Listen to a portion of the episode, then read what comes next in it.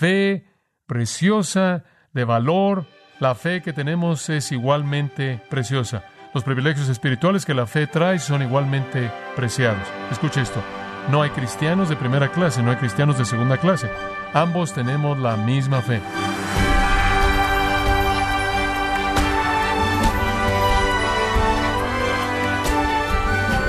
Le damos la bienvenida a su programa Gracias a vosotros con el pastor John MacArthur. No hay engaño con consecuencias más aterradoras que creer que usted es un cristiano verdadero y no serlo. Sin embargo, este es el caso de millones de personas en el mundo. Pero ¿cómo puede asegurarse de que usted no está autoengañándose? Bueno, el día de hoy el pastor John MacArthur, en la voz del pastor Luis Contreras, presenta once pruebas que validarán su salvación o que revelarán su necesidad de venir a los pies de Cristo. Nos encontramos en la serie titulada Mitos acerca de la salvación, aquí en gracia a vosotros. Ahora, a lo largo de la escritura hay advertencias en contra de falsos maestros. Usted está muy consciente de eso, hemos hablado de esto de vez en cuando. Estos falsos maestros han existido desde el principio mismo, por así decirlo, intentando condenar almas al infierno al engañarlas con mentiras, enmascaradas como verdad salvadora divina espiritual. Esa es siempre la estrategia de los falsos maestros, son los emisarios de Satanás, son los mentirosos que básicamente están motivados, movidos por el amor al dinero, amor al poder, prestigio, prominencia y demás, pero verdaderamente son las herramientas de entidades espirituales, esto es demonios, que los guían para propagar mentiras satánicas, para engañar almas, que entonces perecerán en el infierno y poblarán el dominio eterno de Satanás. Entonces, este tipo de engaño ha existido. Desde el huerto usted ve el comienzo de esto, en donde Satanás viene en la forma de una serpiente, intentando engañar al hombre y a la mujer para volverse en contra de Dios. Y él en ese entonces fue exitoso y todavía tiene éxito con su engaño mentiroso. Ahora, debido a que este es un problema de toda la historia, la falsa enseñanza, los falsos maestros, los falsos profetas, las falsas doctrinas, las herejías y todo eso, Debido a que es un problema constante en toda época entonces, Dios ha tenido a sus promotores de protección al consumidor espiritual. Dios siempre ha tenido esos hombres y mujeres que existen con el propósito de hablar su verdad. Sea una madre fiel que habla la verdad a sus hijos, un padre fiel quien le habla la verdad a su familia, sea un profeta, sea un sacerdote, sea un rey, sea un juez, sea alguna persona con cierta importancia dentro de la vida de Israel, un anciano de la nación, sea quien sea, o sea un apóstol o un profeta en el Nuevo Testamento, pastor o maestro o anciano o diácono, o sea quien sea, siempre existen aquellos cuyo llamado parece ser advertir de los engañadores y de su engaño. Nadie sobresale más en el Nuevo Testamento en esa área como Pedro. Pedro es un instrumento de Dios que escribe esta epístola como una carta de advertencia y tiene como propósito el esforzarse a ayudarnos a poder evaluar este tipo de engaño, lo cual es tan prevaleciente. La carta es con el propósito de exhibir, estorbar y derrotar la invasión de falsos maestros en la iglesia. Encajó con ese propósito cuando la escribió y todavía encaja con ese propósito en la actualidad. Por cierto, es muy parecida a la epístola de Judas. De hecho, una gran parte de ella es casi una repetición. Judas también entonces es otro de esos promotores de protección espiritual para el consumidor, cuyo propósito consiste en asegurarse de que la gente no sea víctima de las mentiras y herejías condenadoras. Ahora, Pedro no es suave. Es una presentación clara, precisa, directa. Y en el capítulo 2 está el corazón de la descripción de los falsos maestros. Y es una descripción genérica. Él nunca identifica ninguna herejía de manera específica. Él no identifica alguna religión falsa específica. Él no identifica alguna secta falsa o algún sistema falso o enseñanza. Es muy genérico. Pero él dice esto en general acerca de estos falsos maestros. Enseñan herejías destructivas, tienden a negar al Señor Jesucristo, tuercen la escritura para hacerlo, desacreditan la fe verdadera, menosprecian la autoridad, son motivados por la lujuria y el deseo malo, calumnian de manera arrogante a los mensajeros de Dios, son inmorales, son explotadores avaros, son arrogantes, seducen a la gente con placer sensual, prometen la buena vida pero no pueden cumplir, son sucios, son inmundos. Descripciones muy directas. Él habla del hecho de que no tienen absolutamente nada que ofrecer, aunque pretenden ofrecer todo, que sus víctimas son almas inestables, que aman todas las cosas equivocadas, y de esta manera se vuelven víctima de aquellos que les venden las cosas equivocadas. Ahora hay algo muy urgente en el corazón de Pedro conforme él escribe, porque esta es su última carta. Usted verá en el versículo 12 del capítulo 1. Por esto yo no dejaré de recordaros siempre estas cosas, aunque vosotros las sepáis y estéis confirmados en la verdad presente, pues tengo por justo, en tanto que estoy en este cuerpo, el despertaros con amonestación, sabiendo que en breve debo abandonar el cuerpo, como nuestro Señor Jesucristo me ha declarado. Yo no voy a vivir por mucho tiempo y si hay algo que quiero hacer es asegurarme de que se acuerden de estas cosas. Entonces les voy a recordar y recordar y recordar para que cuando yo ya no esté, las tengan en mente. Estos asuntos con respecto a los falsos maestros y sus mentiras engañosas. Ahora los términos en esta epístola indican que dichos falsos maestros no solo eran futuros, sino que ya estaban operando. Ya estaban moviéndose entre la gente a quien Pedro le escribió. Por cierto, a los que él escribió fueron los mismos a quien él les escribió en la primera epístola. Observe el capítulo 3, versículo 1. Amados, esta es la segunda carta que os escribo. De manera clara, la primera carta fue primera de Pedro y esta es segunda de Pedro. Ahora, aunque no conocemos la forma exacta de su enseñanza falsa, ya había comenzado entre estas personas a quienes él les escribió estas dos cartas. No se revelan detalles específicos detrás de esta carta, no hay descripción de esta herejía en absoluto. De hecho, el propósito de Pedro aquí no consiste en tratar con la doctrina de los herejes, tanto como lo es enfrentar su falta de virtud. Él está preocupado por el tipo de personas que son como también lo que dicen. Pero el enfoque primordial del capítulo 2 los describe a ellos, no a su doctrina. Lo único que dice de su doctrina es que condena o es condenadora o es herejía destructiva. Él dice en el capítulo 3 acerca de su doctrina que se burlan del juicio venidero de Dios. Pero más allá de eso, realmente no dice mucho. Entonces él está más preocupado en ayudarnos a identificar cómo es su vida, porque la doctrina puede cambiar, pero la persona del hereje no cambia. La persona del hereje es la misma. Y aunque no conocemos la forma exacta de la enseñanza falsa que estaba enfrentando esta audiencia, y aunque no conocemos los detalles específicos de eso, podemos a partir de este epístola aprender a cómo identificar un engañador y cómo identificar su engaño. Pero más que tan solo ser crítico y analítico y ver la falsa enseñanza, esta epístola en particular tiene una perspectiva más bien de protección. Pedro quiere proteger al creyente.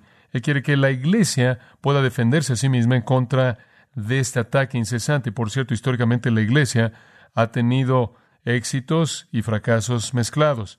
En la mayoría de los casos me parece que la iglesia, en la definición más amplia posible, se ha vuelto víctima del engaño. Y me parece que a lo largo de la historia de la iglesia, siempre un remanente pequeño puede reconocer esto por lo que es y permanecer fiel a la fe. Esa es la preocupación de Pedro.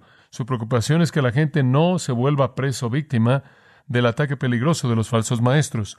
Ahora hay básicamente tres defensas que usted necesita y Pedro va a abrirnos estas. Número uno, conozca su salvación. Número dos, conozca su escritura. Número tres, conozca su santificación. Esas son las tres cosas que usted necesita conocer.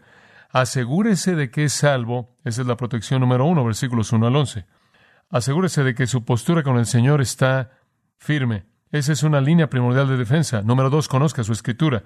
Comenzando en el capítulo 1, versículo 12, él avanza hasta el capítulo 3, versículo 2, y el enfoque ahí es acerca de la escritura, la cual fue del Espíritu Santo. No seguimos fábulas diseñadas de manera inteligente, Pedro dice, sino que somos testigos oculares y movidos por el Espíritu de Dios, lo hemos escrito, y más vale de que se aseguren de seguir eso y no las herejías destructivas de falsos profetas sensuales. Entonces usted debe conocer su salvación, debe conocer su escritura, asegúrese de que es salvo, número uno, asegúrese de que entiende la verdad, número dos. Protección número tres, conozca su santificación. Y ese es el asunto de tener que enfrentar su propia santidad. Comenzando en el capítulo 3, versículo 3, él avanza explicando el asunto de la santidad. Al llegar quizás a un clímax, en el versículo 14, él dice, Por tanto, amados, debido a que esperáis estas cosas, sean diligentes en ser hallados en paz, sin mancha irreprensibles. Y después en el versículo 18, creced en la gracia y el conocimiento de nuestro Señor y Salvador Jesucristo. Ahora esa sección a la mitad que dejé afuera, el capítulo 2, es la descripción de los falsos maestros. Podríamos también decir, conozca su salvación, conozca su escritura, y podríamos incluir conozca sus adversarios. Ese realmente es el capítulo 2. Pero las tres líneas de defensa en contra de ellos son la salvación, la escritura y la santificación. Ahora, por favor mantenga esto en su mente. En cada uno de esos tres casos, protección en contra de los falsos maestros involucra conocer algo. Involucra conocer algo. Y si hay una palabra clave en segundo de Pedro, sería la palabra conocimiento. Usted debe conocer la condición de su salvación, su relación con Dios. Usted debe conocer la escritura. Usted debe conocer su condición espiritual en términos de la santificación. Esa es la protección 1, 2 y 3. Y usted también debe conocer a su adversario. Usted debe conocer cómo reconocer a estas personas. Eso, claro, es el corazón de la epístola en el capítulo 2. Ahora, la palabra conocimiento entonces es muy prominente en estos tres capítulos. Entonces, es lo que conocemos, lo que nos protege. Debemos conocer al enemigo y él lo describe para nosotros de manera muy clara en el capítulo 2. Cómo van a venir, cómo son. Tenemos que discernir y pensar y ser analíticos y críticos y evaluarlos.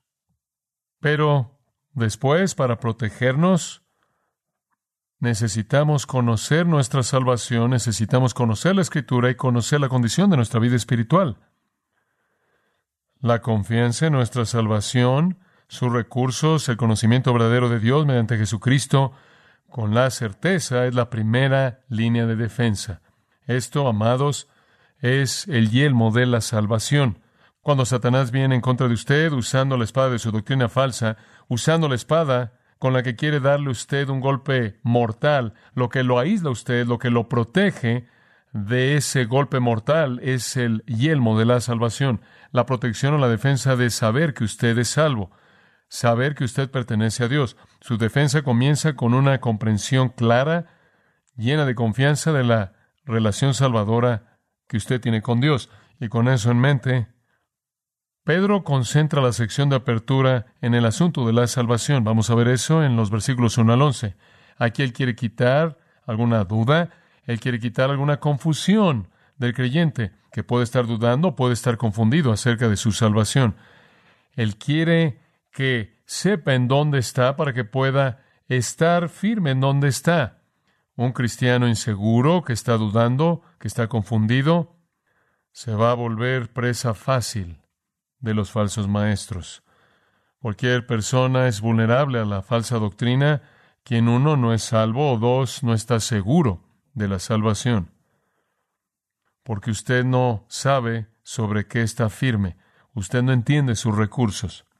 Entonces, comprender nuestra condición espiritual verdadera con respecto a la salvación es la primera defensa en contra del ataque del error satánico. Si usted no sabe que está en Cristo, si usted no sabe lo que es en Cristo, entonces es una presa fácil.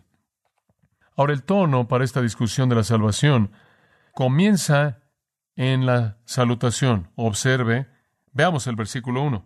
Simón Pedro, siervo y apóstol de Jesucristo, a los que habéis alcanzado por la justicia de nuestro Dios y Salvador Jesucristo una fe igualmente preciosa que la nuestra gracia y paz os sean multiplicadas en el conocimiento de Dios y de nuestro Señor Jesús.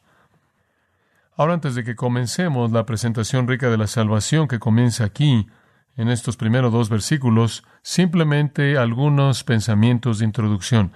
Observe el nombre de Simón Pedro ahí, la epístola comienza con ese nombre, Simón Pedro, terminamos nuestras cartas con nuestro nombre, en tiempos antiguos comenzaban con el nombre, lo cual tiene mucho más sentido. Cuando yo recibo una carta, querido John, sé que es dirigida a mí, sé que viene para mí, no me diga eso otra vez, siempre tengo que ver el final para descubrir de quién es. Ellos lo hicieron bien. Simón Pedro, ambos nombres, por cierto, son muy importantes.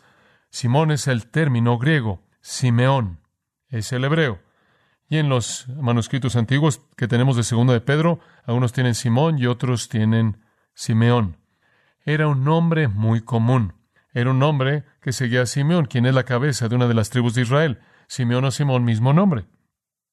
Este nombre fue dado a este hombre desde el nacimiento. Su padre lo nombró Simeón, sin duda alguna. El mundo griego lo había identificado como Simón. Entonces en los manuscritos usted tiene ambos.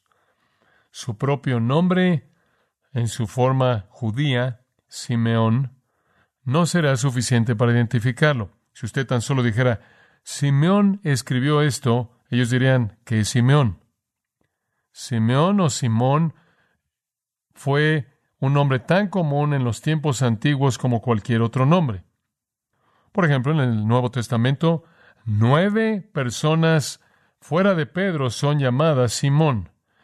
Nueve más. Entonces el segundo nombre es esencial. ¿Qué es Simón o Simeón? Bueno, Simón Pedro. Él es. Pedro significa roca. En arameo, la palabra griega Pedro significa roca. En arameo, la palabra es Cefas. Entonces, algunas veces él es llamado Cefas en el arameo. Él quería que su identidad completa fuera expresada. Quería que todo el mundo se asegurara de quién estaba escribiendo esto. No era Simón Mago, no era Simón el Justo y no era ningún otro de los otros siete Simones. Fue Simón Pedro quien escribió esto. También hay otra nota en estos dos nombres. Simón fue su nombre antes de que él conoció a Cristo y Pedro fue su nombre después de que conoció a Cristo. Simón fue su nombre de deshonra y Pedro fue su nombre de honor. Y debido a que él era tanto Simón Pedro, en otras palabras, él con tanta frecuencia actuaba como su viejo hombre, como también actuaba como su nuevo hombre, él nunca pareció poder sacudirse su primer nombre. De hecho, cuando Jesús lo había sorprendido en su desobediencia, él le dijo tres veces Simón, Simón, Simón. Él lo llamó por su nombre antiguo cuando actuó como su hombre viejo en Juan 21. Esta combinación Simón-Pedro ocurre muchas veces en el Nuevo Testamento al referirse a este hombre. En la primera iglesia, entre los gentiles que hablaban griego, él de manera común era llamado Simón Pedro. Lee el libro de los Hechos, particularmente en el capítulo 10 y capítulo 11. Incluso los gentiles lo llamaban Simón Pedro. Juan, quien escribió su Evangelio en Asia Menor, se refiere a él como Simón Pedro 17 de 22 veces. Entonces él realmente se quedó con ambos nombres. Habría sido agradable si él tan solo se hubiera vuelto Pedro, pero con tanta frecuencia actuaba como su viejo hombre que él parecía siempre llevar su nombre viejo. Él es un retrato maravilloso para nosotros porque con frecuencia actuamos como nuestro viejo hombre también, ¿no es cierto? Me imagino que esa es la razón por la que todos nos identificamos con Simón Pedro. Simplemente como comparación, ¿será tan amable en ver que el apóstol Pablo nunca es llamado Saulo Pablo? Y él es, por alguna razón u otra, no es tan real para nosotros como Simón Pedro. Estamos mucho más cómodos con el hombre que mientras que era nuevo, de vez en cuando actuaba como era antes. Él es Simón cuando Jesús lo confronta en su pecado, él es Pedro cuando él predica con poder en Pentecostés, y todos somos así. Y entonces él sobresale debido a su nombre mismo como una ilustración dramática de la salvación, un nombre apropiado para escribir del tema. Él escribe aquí su último legado, su carta final. Él quiere que los creyentes puedan enfrentar el ataque de los falsos maestros de manera triunfal. Él quiere que tengan confianza en su salvación, Él quiere que tengan confianza en la Escritura, la revelación de Dios, Él quiere que tengan confianza en la segunda venida para que vivan vidas santas. Después Él se identifica aún más. Simón Pedro, siervo, siervo y apóstol de Jesucristo. Ahora, ya hay un equilibrio excelente de humildad y autoridad. Humildad y dignidad. El equilibrio perfecto para un líder espiritual. Él es un siervo, en primer lugar, dulos, eso significa un esclavo. Él dice, soy un esclavo. Eso lo coloca en el lugar de la sumisión, eso lo coloca en el lugar del deber, eso lo coloca en el lugar de la obediencia, eso lo coloca en el lugar de la humildad, eso lo coloca al nivel, observe esto, con todos los demás creyentes que sirven al Señor Jesucristo. Todos somos esclavos, todos somos siervos. Por muy extraño que parezca, este título de humillación fue llevado por los más grandes hombres en la palabra de Dios. Moisés, el gran líder y dador de la ley, fue el siervo de Dios. Josué, el gran comandante de Israel, fue el siervo de Dios. David, el más grande de los reyes, fue el siervo de Dios. Pablo fue el siervo de Jesucristo. Santiago fue el siervo de Cristo. Judas se llamó a sí mismo el siervo de Cristo. De acuerdo con Amós 3:7, todos los profetas del Antiguo Testamento fueron siervos de Dios. Y todo creyente en el Nuevo Testamento se vuelve el esclavo de Dios. Entonces Pedro se está identificando a sí mismo con todos nosotros. Él es humilde como el esclavo de Cristo. Y aunque él fue el más grande de los doce y su vocero, aunque él fue el más grande predicador de todos ellos y el líder en Jerusalén, él fue un esclavo de Jesucristo. William Barclay ha escrito, llamar al cristiano el esclavo de Dios significa que él es poseído de manera inalterable por Dios. Llamar al cristiano el esclavo de Dios significa que el cristiano debe una obediencia sin cuestionamiento a Dios. Llamar al cristiano el esclavo de Dios significa que él debe estar constantemente al servicio de Dios. El esclavo literalmente no tenía tiempo propio, ni vacaciones, ni tiempo de descanso, ni horas de trabajo establecidas por acuerdo, no tenía recreación, todo su tiempo le pertenecía al amo. El cristiano, de manera necesaria, es el hombre en todo momento y cuya vida y tiempo son invertidos en el servicio de Dios. Fin de la cita. El esclavo era bien conocido en ese tiempo antiguo. Y que Pedro dijera que él es un esclavo de Jesucristo significa que él es un siervo humilde, obligado por él deber hacer lo que su amo le dijera sin importar cuál fuera el costo. Ese era Pedro. Lea Juan 21. Esa es la esencia entera de lo que Jesús quiso de Pedro. Si me amas, entonces haz lo que te digo, alimenta mis ovejas, sígueme, te costará tu vida, pero obedéceme. Después él dice, pasando de la humildad a la dignidad, él también es un apóstol de Jesucristo. Entonces, mientras que por un lado, él se humilla a sí mismo para ser igual a todos los creyentes, por otro lado, se presenta a sí mismo como un vocero de Cristo. Esto lo eleva al cargo único como alguien divinamente llamado y comisionado como un testigo del Cristo resucitado el mensajero personalmente escogido por Cristo del Evangelio al lugar en el que él habla de manera oficial. El término apóstol significa uno enviado oficialmente, y un apóstol de Jesucristo es uno enviado oficialmente por Jesucristo. Entonces él tenía toda la autoridad de Cristo con él.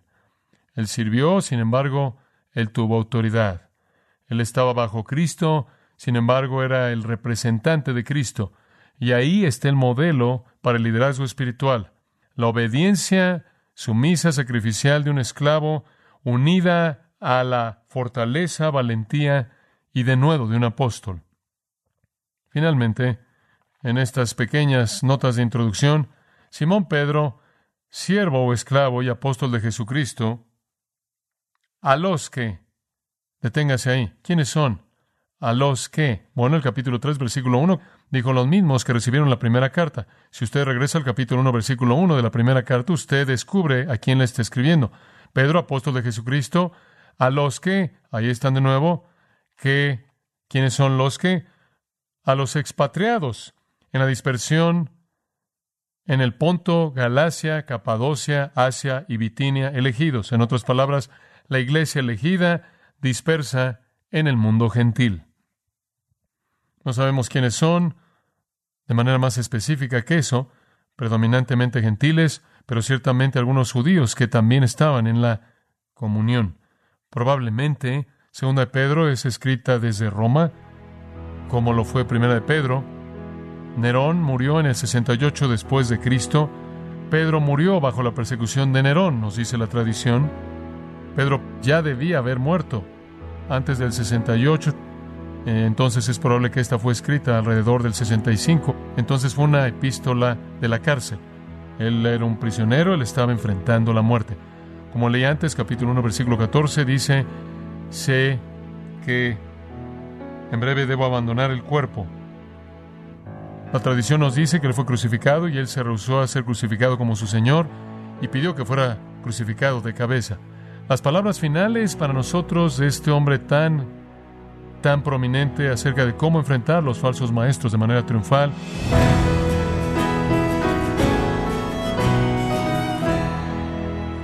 John MacArthur nos ha recordado que una línea importante de defensa para conocer si está firme en el Señor es conocer la Escritura, la Biblia.